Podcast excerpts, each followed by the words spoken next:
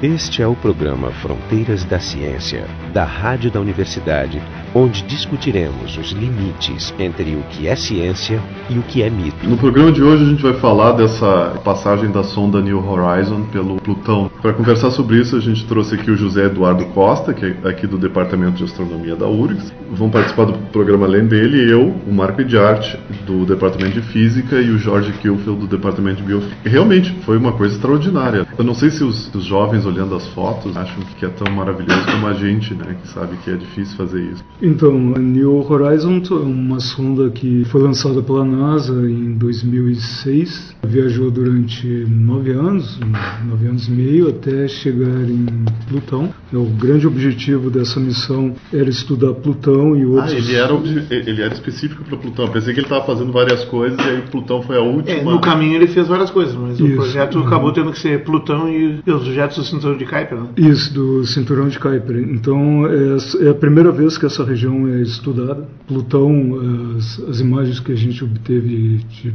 Plutão através dessa sonda são inéditas. Ela abre caminho para vários outros estudos dessa região do Sistema Solar muito distante e de difícil acesso. Essas, a Voyager, por exemplo, a Voyager já está fora há muito tempo, né? Sim. E a, então tá um contra dois, né? E ela demorou tanto tempo, assim, tipo nove anos também, ou, ou ela foi mais rápido ou mais devagar? Não, na, na verdade a Voyager não passou para Plutão. Até não, não, mas assim, pelo, tentou fazer pela ordem da Voyager 1 para Plutão, uhum. mas não valia a pena. Não, mas estou uhum. dizendo pela, pela pela distância que seria correspondente. Ah, ela teria chegado lá, mas levaria mais tempo. Levaria é. mais tempo. É, no caso da New Horizons, ela usou um recurso, né, que é o, o estilingue gravitacional. Então, ao passar por Júpiter, foi acelerada pela gravidade de Júpiter e isso encurtou a viagem em torno de três anos. Extraordinário. Também a New Horizons, na sua lista de, digamos, sucessos tecnológicos, ser também o artefato que já foi lançado da Terra com maior velocidade. Ele já saiu com é, a média 16,3 km por segundo, muito mais rápido que as Voyager e outros. Né? E infelizmente não é entrar em órbita de Plutão, porque todos os projetos que tinham para Plutão, que eram muito mais sofisticados, com mais equipamento e tudo, tudo isso aí teve que ir sendo largado ao longo dos anos e abandonado, e isso foi o que sobrou. Depois de uma longa história de vários uhum. projetos, um projeto que é um sobrevoo. Sobrevoo fazia tempo que nós não tínhamos missões de sobrevoo, isso é coisa dos anos 60. Uhum. É, tu vai até um planeta, quase erra a pontaria, passa perto dele e aponta os equipamentos e vai tirando fotos enquanto tu passa, que é algumas horas. Então foi assim para Vênus, foi assim para Marte, as Mariner, né? É uma dificuldade técnica menor, porque tu só tem que chegar perto, depois conseguir orientar o teu equipamento. Tem que ter combustível e tecnologia para orientar. Quão perto eles chegaram? 12.500 quilômetros. Ah, então passou perto? Muito perto. E o que, que você aprendeu? A missão acabou atingindo seus objetivos, que era estudar um pouco da geologia do planeta. Ela conseguiu medir a massa de, do sistema Plutão-Caronte, e especialmente Plutão com uma precisão que não se tinha atingido antes. Conseguiu caracterizar a composição da atmosfera de Plutão. Ele tem uma atmosfera? Sim, ele tem uma atmosfera muito rarefeita, é, a pressão é mais de 100 mil vezes inferior à pressão da atmosfera da Terra. Uhum. Essa atmosfera é composta principalmente por nitrogênio uh, molecular, metano e um pouco de monóxido de carbono. Basicamente são os sólidos voláteis uhum. que tem lá, gelo de metano, gelo de amônia, que vai liberando na, digamos, na parte que está exposta ao sol e que uh, é uma faz uma pequena atmosfera que vai se perdendo no espaço. Isso, né? não é uma atmosfera estável. Não é então. é estável. Não, não é estável. Ela vai escapando com o tempo, né? E um dos objetivos da missão era justamente também medir essa taxa de escape da atmosfera de Plutão. Aliás, isso é uma coisa clássica. Um corpo tão pequeno, com uma massa tão pequena, não, não retém gases nem os mais pesados, como o CO2, uhum. é, vapor d'água e tal. Eles tendem a se perder. Mas a atmosfera de Plutão é um velho conhecido. Plutão foi descoberto em 1930 e o tamanho exato dele sempre ficou duvidoso exatamente porque tinha uma, essa atmosfera que torna duvidoso o ah, diâmetro, sim. que ele modifica não só o brilho aparente, como também quando tu vai fazer, por exemplo, é, ocultação de estrelas por trás, que foi aí que se descobriu que tinha uma atmosfera, né, que tu vê uma variação de brilho antes de desaparecer e dar uma pulsada, ficava com uma certa incerteza. Então, a, a, o cálculo da massa foi possível fazer quando descobriu que tinha uma lua, e os dois jogavam juntos. Isso, a primeira estimativa da massa foi baseada no, no, efeito de perturbação gravitacional na órbita de Netuno, né, e depois, com medidas uh, astrométricas uh. A partir dos anos da década de 20, se conseguiu estimar uma massa bastante grande, muito maior do que a massa real, em torno de sete massas terrestres. Sete massas terrestres. Isso, isso. E depois, uh, estudos melhores, uh, essa estimativa foi baixou para uma massa terrestre. Depois, analisando o albedo, que é aquela propriedade que os corpos astronômicos têm, é a fração da luz incidente que é refletida pela superfície do, do objeto. Né? É quanto ele brilha, né? Isso. Então, uh, se estimou que o albedo de Plutão deveria ser alguma coisa entre 2.13 e 3, é muito brilhante devido à superfície coberta por gelos, e para um albedo tão alto ele não poderia ser tão grande quanto se estimou na época. Né? Um planeta com tamanho da, da ordem da, da, comparável com a Terra. E, ah, tá, porque esses teriam uma atmosfera e não seriam tão brilhantes, é por isso? É, com esse albedo, se ele tivesse uma superfície tão grande, ele teria que ser muito mais brilhante do que ele ah, é. Sim. Né? Então, para uh, o albedo ser compatível com o brilho aparente do planeta, ele teria que ser ah, menor sim. e, portanto, ter uma massa muito menor. Essa estimativa, com base na medida do albedo de, de Plutão, reduziu a massa para um centésimo da massa da Terra. E depois de 78, quando se descobriu a primeira lua, de, a maior lua de Plutão, que é a Caronte, né, analisando a dinâmica do sistema, se estimou que a massa de Plutão deveria ser 500 vezes menor do que a massa da Terra. E a partir daí foram feitas uh, E hoje em dia qual é o que, que é? É, cerca de 0,2% é, da massa da Terra. É um pingo. Uhum. Né? É, um, é, muito pequeno. Muito pequeno. Ah, ele, oficialmente o Plutão. A órbita que teve isso explicado por um outro corpo. E todos uhum. se puseram a caçar esse corpo. Só que levou a tecnologia, porque como o brilho é muito pequeno, magnitude menos 19 a menos 21 é quase nada. Então, para a época nem dava. Né? Uhum. Levou várias décadas para conseguir, só em 1930 se conseguiu fazer isso. Mas passaram por todo o século XIX procurando o tal Brasileiro X. Sim. Uhum. Quando acharam ele, ele ficou sendo o nono. Só que a massa, as dimensões dele ainda assim eram frustrantes, né? Porque isso é uma, é uma pergunta que até que eu te faço, Eduardo. Uhum. Porque uh, ele não resolve o problema da perturbação. Ou seja, Plutão, quando foi descoberto, não resolveu esse problema. Ele é muito pequeno, né? Isso, Mesmo isso, os erros. É, isso ele não chegou a resolver porque havia um erro na estimativa da massa de Netuno. Ah, é, então essa é massa... um erro do erro que Isso, acabou fazendo é, eles acharem. Foi um lençol curto, né? Não quer cobrir tudo. Não, não, mas no final eles acharam o planeta, o planeta Isso, X, então... mas não era o planeta X. É. então, na época se discutiu muito se seria realmente o planeta que estava sendo é, procurado, porque um planeta tão pequeno realmente não poderia causar as perturbações na, na órbita de, de Netuno observados. Depois, com as sondas, uh, se fez uma estimativa melhor da massa de Netuno e se viu que essas. São 15 terras, né? É, massa. mais ou menos dessa ordem. E Mas como ele é gasoso, ele é bem maior o volume. Então Isso, e aí então ficou evidente que as perturbações eram compatíveis com a ação gravitacional de Plutão. Mas o, a minha dúvida, isso que eu ia te perguntar, porque na verdade é, Plutão inaugura a abertura, pro, isso por isso se chama Novos Horizontes, o horizonte sistema solar, ou seja, tu tem uma multidão de corpos nesse tal de cinturão de Kuiper, que uhum. é um conceito também, digamos, dos anos 80 e 90 para cá, né? não existia. Uhum. Ou seja, é tipo um novo cinturão de asteroides, na, é, ou coisas parecidas com asteroides, corpos de gelo, muitas vezes, Plutão é um deles. Sim. Na verdade, hoje uhum. se tem que Plutão é um desses objetos do cinturão de Kuiper, é o maior deles. Até que em 2006 se descobriu Eris, Eris. que é, uhum. aí é um corpo que pertence ao cinturão de asteroides. Era considerado o maior, Plutão era um pouquinho, alguns quilômetros, 100 quilômetros, uhum. uma coisa assim. Até essa medida da semana passada. Ou seja, agora Eris tem 40 quilômetros a menos. Mas Eris é mais, era mais fácil Eris. medir Eris do que, do que. Não, Eris foi difícil de encontrar porque a órbita dele é muito estranha. Ele, ele chega na, no nível de Netuno e depois ele se afasta e vai inclusive além do, do cinturão de Kuiper. Então ele é considerado é, é, não é nem cinturão de Kuiper, é considerado um corpo do. Como é que é? Do disco disperso. Disco de, dispers, é, de dispersão, tem um nome, uhum. porque é uma coisa que está mais espalhada porque ele, a órbita dele vai lá longe e retorna. Plutão também é bastante excêntrico, né? Sim, a órbita de Plutão ela é bastante excêntrica, ela tem uma inclinação da ordem de 17 graus em relação à eclíptica. Tem períodos em que ele está mais próximo do Sol do que Netuno. Hum. Ah, ele Aliás, cruza com Netuno. É, cruza, mas sem não, risco de colisão, né? Sim. Porque as, as órbitas elas não são coplanares, então nesse se a gente olhar um desenho das órbitas uh, projetado no plano, no ponto de intersecção, a distância é da ordem de 8 unidades astronômicas. É, é São mais de 2, 2 bilhões de quilômetros. É, isso não é um acidente, isso é uma ressonância física, ou seja, é um ajuste da órbita, é 2 para 3 entre a órbita 2 de para Plutão 3. com- Então, para cada duas órbitas de, de Plutão, eh, Netuno completa três órbitas. Exatamente, isso. E diz que essa, essa ressonância, por sua vez, é consequência do ajuste entre Júpiter e Saturno, que também tem Sim, uma tem, ressonância aham. parecida E dois que, um, que, na verdade, ao fazer esse ajuste, eles empurraram um, Urano e Netuno para fora do sistema solar. né? É, uma bagunça é uma sistema solar. das explicações é possíveis. eles- né? Não sei Então, se é- ainda é, é debatido, é claro. né? Sim, sim, sim. É Simulações ah, numéricas feitas com um computador né, sobre a dinâmica do sistema solar sugerem isso, que ressonâncias entre Júpiter e Saturno, dois planetas mais internos, teriam eh, empurrado eh, Urano e Netuno para órbitas mais externas.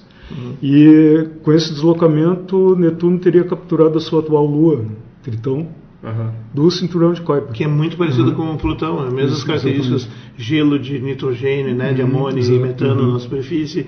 E essa foi bem analisada pela Voyager. E o- o que eu ia perguntar, falaste da atmosfera e, tu fala, e hoje em dia se sabe o tamanho, a massa muito melhor do Plutão, mas o que mais se descobriu? Ah, Tem sim. coisa é, Então, extraordinária é, ali? quando a sonda é, sobrevoou Plutão, ela fez a gravimetria e com isso fez uma estimativa muito mais precisa da massa. A partir daí se pode inferir uma- a estrutura interna do, do planeta. né? Então, supõe-se que ele seja, que ele tem um núcleo rochoso Aham. com um diâmetro que corresponde a cerca de 70% do diâmetro do planeta. Sobre esse núcleo rochoso, uma, uma grossa camada de gelo de água De, de água. de água e em cima dessa crosta gelada de, de gelo de água ah, uma cama- gelos de, de, de Amônio e metano. E ele tem vulcanismo, coisa assim? É esperado que ele, que ele seja ativo vulcanicamente? Aí é que tá. É. Esse aí é talvez o maior achado, por enquanto, um, pu- um baita mistério, né? Pois é, então ah, se notou que a, a superfície de, de Plutão ela apresenta colorações diferentes.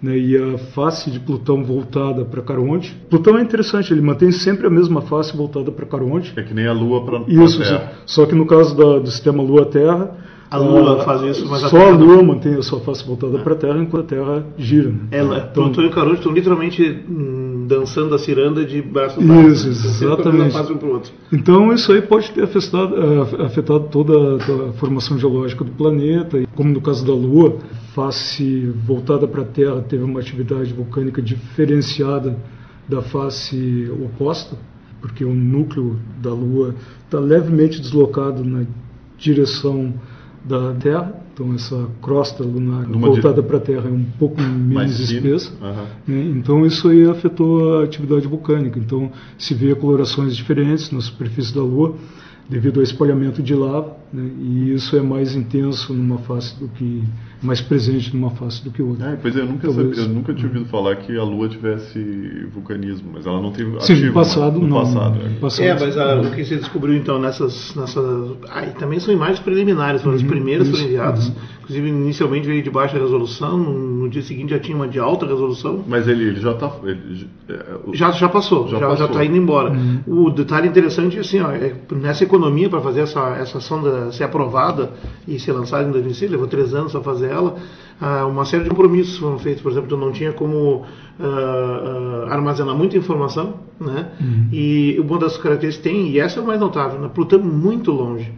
Então, a, a transmissão de informação tem muita perda no caminho, então você tem o- o- uma velocidade de transmissão de dados baixa.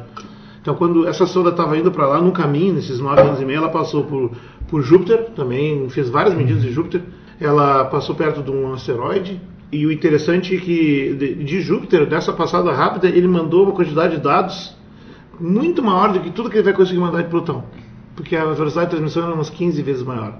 Agora é de 1 kbs por, segundo. Bastante baixo. vi essa- É um, nego- é um- é um negócio muito baixo. Então, para chegar? transmitir tudo que foi armazenado de fotos vai levar 16 meses. Então, na verdade, agora ele vai ficar 16 meses mandando dados pacientemente para a gente poder recolher todas as imagens, todos os registros. Todos, né? Dá muito medo né, de perder. Por exemplo, aliás, um dos riscos que tem é. O Plutão tem cinco luas oficialmente agora. Cinco né, luas, dizer, Essas duas foram descobertas duas dos anos 90 e duas delas depois que a sonda foi lançada. Isso que é muito interessante. Isso, uhum. Duas das duas foram eu depois de ser lançada. Até a em 2005. denominação de Lua já é meio esquisita, né?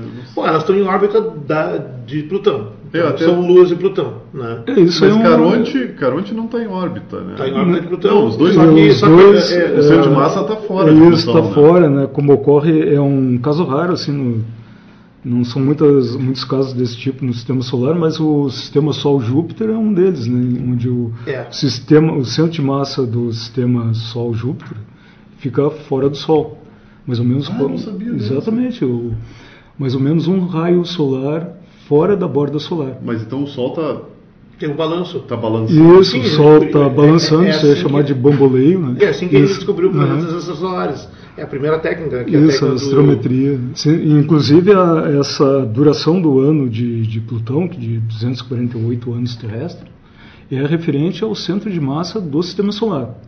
Né, Se a gente usar o centro do Sol como referência, são 246 anos. Tem algumas complicações aí na, na da dinâmica. Estava falando sobre a história de Plutão ter uma órbita que intercepta a de, de Netuno, e essa é uma das razões pela qual ele é considerado. Bom, ele acabou sendo, digamos, rebaixado para planeta não. Na verdade é porque tem, foram descobertos outros corpos, né? no caso Eris, é, Haumea, Makemake, Makemake. né? e o próprio Ceres. Esses caras são grandes, são aparentemente esféricos, né? E, e- só que desses aí, quatro estão no cinturão de Kuiper. Ceres é do cinturão de asteroides. Esses, isso aumentaria para 14 o número de planetas do sistema solar se aham. fossem mantidos, né? Mas se optou por, por rebaixar, e é, uma- é um problema, é um debate, né? Por exemplo, o próprio coordenador da missão, o externo, que é o coordenador dessa missão, a Plutão, é um dos que acha que não poderia ter mudado o nome, até porque é chato. A, a mudança aconteceu em 2006, também depois do envio da missão. Isso. Ou seja, a Uhum. missão talvez não conseguisse aprovar o recurso no Isso, Congresso que se tivesse pegado o rebaixamento antes. né? A gente esqueceu de fechar a parte do vulcanismo. Os dados que a sonda New Horizons enviou para a Terra permitem só uma análise preliminar. né? O que eh, está sendo divulgado é que é notável a diferença de coloração na superfície de, de Plutão, que pode eh, evidenciar algum tipo de processo geoquímico, talvez atividade vulcânica no, Ah, no sim. passado. Ah, tá.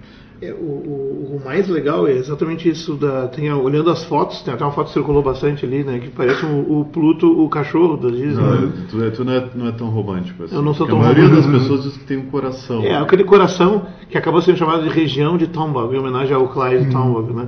É, ele parece um coração, mas também parece o personagem de Pluto, que por sinal, ele foi criado no mesmo ano, 1930, no 1930, desenho animado lá por dezembro Uhum. pela Disney. Possivelmente em homenagem, porque Pluto foi um hit, né? Quando ele foi eh, observado, aliás, foi um hit de multimídia, porque o, o observatório, que era privado, que financiou a pesquisa dele, que é o do, do Lowell, né? É isso. É, ele fez um concurso, ele divulgou na mídia e fez um concurso para dar o nome para o planeta. Eles nome do receberam mais de mil correspondências sugerindo nomes. E não E tinha quem- internet, imagina que legal. Isso. Tudo em semanas, assim. E quem acabou sugerindo o nome, esse, o Pluto, né? Plutão, em é. português, foi uma menina de 11 anos, 11 anos. da Inglaterra. Gostava de mitologia clássica e ela conversou com o avô dela, que era bibliotecário de uma das bibliotecas da Universidade de Oxford. E ele apresentou a proposta para um professor astrônomo da, de Oxford, então enviou essa proposta para o Observatório de Lowell. E foi um dos três nomes. eh, houve uma votação interna e foi escolhido Pluto. E aí a menina essa, inclusive, dá nome a um dos instrumentos que está dentro da, da sonda. É valente a. Valente, né? Valente é isso. aham. Mas o que é eu achei interessante é que em Caronte, Caronte é bem escarpado, não é? Uhum. É isso que eles descobriram, que ele tem, que ele tem, Tem bares, canyons bem tem profundos. canyons e coisas assim. Aí diz que uma certa região foi chamada de Mordor. É, no norte tem uma região manchada, que não se sabe a razão, que é perto do polo, né? E com coloração mais amarronzada. E eles provisoriamente, é provisória. ela- É provisória, ela- ah, que Mordor, né? Para quem sabe, eu não sabia, tive que ir atrás. Tem a ver com essa saga dos Senhor dos Anéis. Senhor dos Anéis, é que eu não é a minha favorita. Não, não, mas eu trouxe um lugar horrível. Mas o, o- assim, falando da parte científica, o mais importante é isso, assim, ó, não, não, não tem muitas fotos, eles pegaram algumas, divulgaram praticamente duas ou três de corpo inteiro e um detalhe na região da borda entre o dia e a noite, que é interessante porque o sol está bem inclinado e você vê As o relevo é mais destacado e é nessa região de Tombaugh, né, no final, e ali tem uma riqueza de detalhes muito interessantes, mas o que chama atenção e isso é o mais notável, é não tem quase crateras naquela região. Não tem nenhuma cratera naquela foto e na região do, do, do Plutão Bog não tem quase crateras.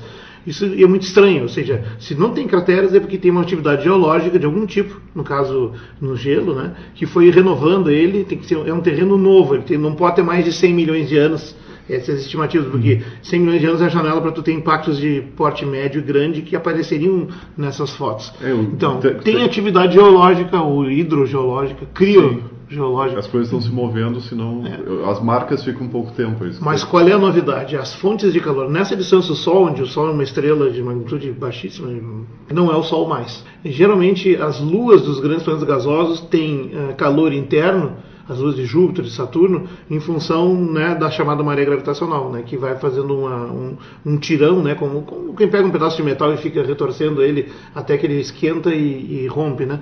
E isso, essa é a fonte da, do calor interno, porque uma Lua ou um planeta tão pequeno, primeiro, lá desde a origem do sistema solar já esfriou, perdeu o calor né, por radiação e os isótopos radiativos, que são a segunda fonte de geotérmica, também já se desgastaram a maioria. Como, explica porque Marte, por exemplo, é um planeta sem atividade geológica hoje. Né? Ele é menor e já esfriou. Se alguém quiser fazer uma analogia, quando tu faz um bolo, um bolo grande, um, pedaços do bolo, os pedaços esfriam mais rápido que o bolo inteiro. Porque a superfície de troca de calor é, é maior nos pedaços pequenos. E aí, no caso de Plutão, tem atividade geológica, então supostamente tem calor interno recente, mas não tem um planeta gigante do lado.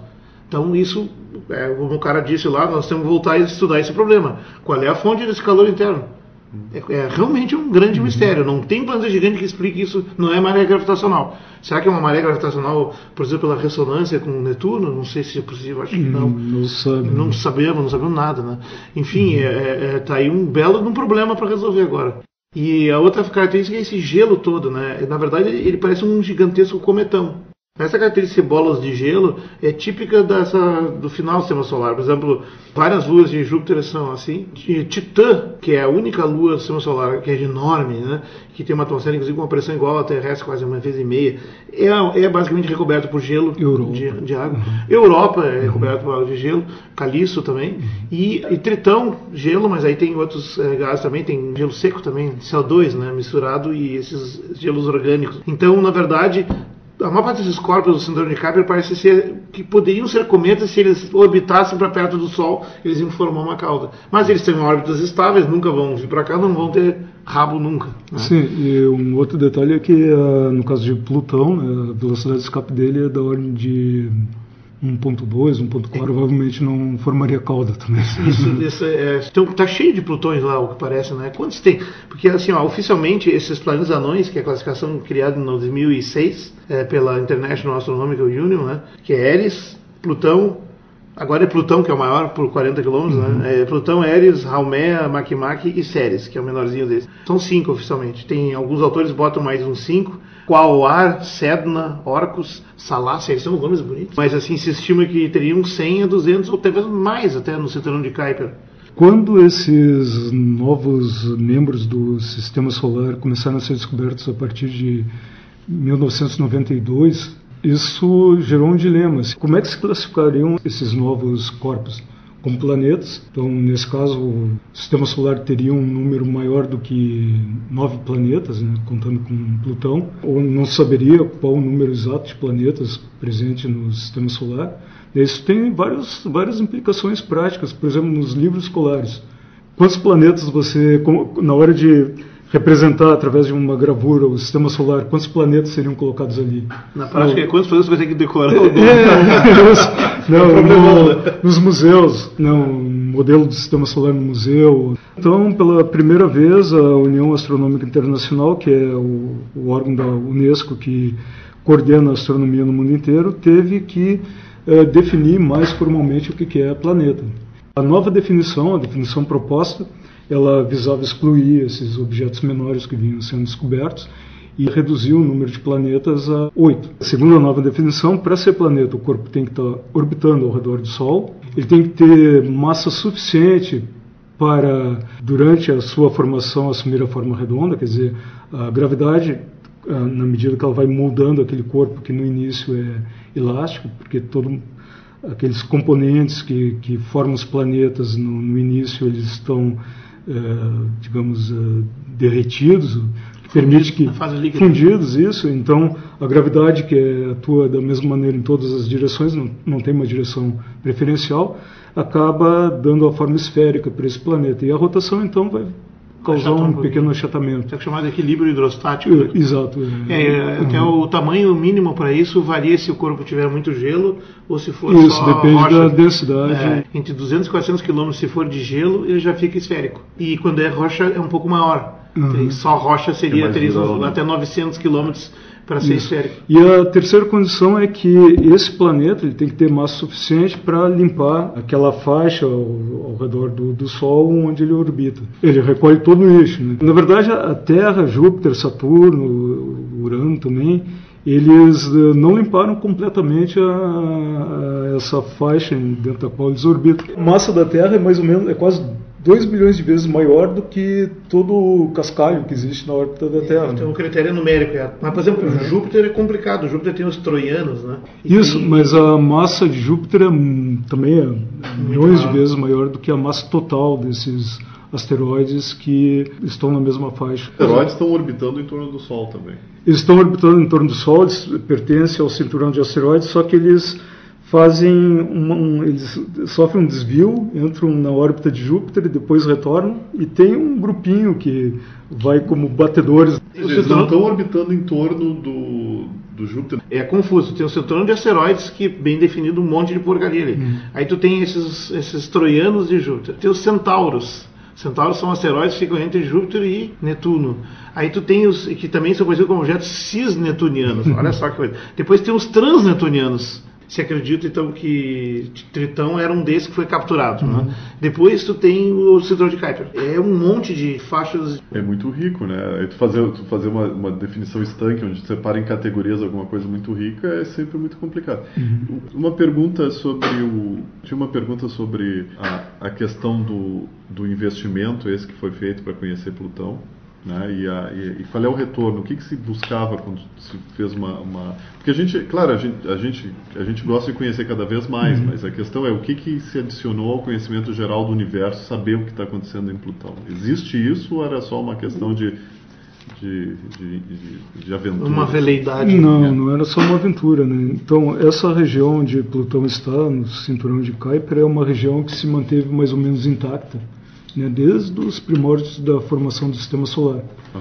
Então, os, o próprio Plutão ele é, muitas vezes é entendido como um planetesimal residual. E outros objetos daquela região também são planetesimais residuais. Né, que são objetos menores que, que, formam os planetas. Em regiões mais internas, até Netuno, esses planetesimais deram origem a planetas e asteroides, mas nessa região mais externa, no cinturão de Kuiper, esse processo não foi tão eficiente, formou corpos menores, né, como Plutão, Eris e outros. Uh, Eris está um pouco mais adiante, mas outros uh, planetas anões dessa, dessa região. Como se a gente visse uma fotografia mais antiga. Um cenário dos estágios iniciais da formação do sistema solar, que não existe mais nessa região mais interna. O que, que, ele vai fazer? Agora ele parou, terminou o trabalho dele? Ele é uma então... missão para Plutão e uhum. mais objetos do cinturão de Kuiper. Tem uhum. três foram mapeados que estão no caminho. Dois deles têm chance de passar, um é 100% certo, vai ser entre 2018 e 2019, ele cruzaria por um outro objeto. Então a ideia é explorar mais coisas do cinturão de Kuiper. Ele vai Fora seguir a sua missão e o tempo de vida dele é limitado pela, pela bateria. Então esse foi o programa Fronteiras da Ciência. Hoje a gente discutiu sobre a missão do New Horizon, essa missão onde se fez o sobrevoo. Como é que te chamou? É, é sobrevoo. É o sobrevoo perto flyby. É o flyby por Plutão. Esteve aqui com a gente o José Eduardo Costa, do Departamento de Astronomia da URGS, e com o Jorge Kilfield, do Departamento de Biofísica, e eu, Marco de Arte, do Departamento de Física. O programa Fronteiras da Ciência é um projeto do Instituto de Física da URGS. Direção técnica de Francisco Guazelli.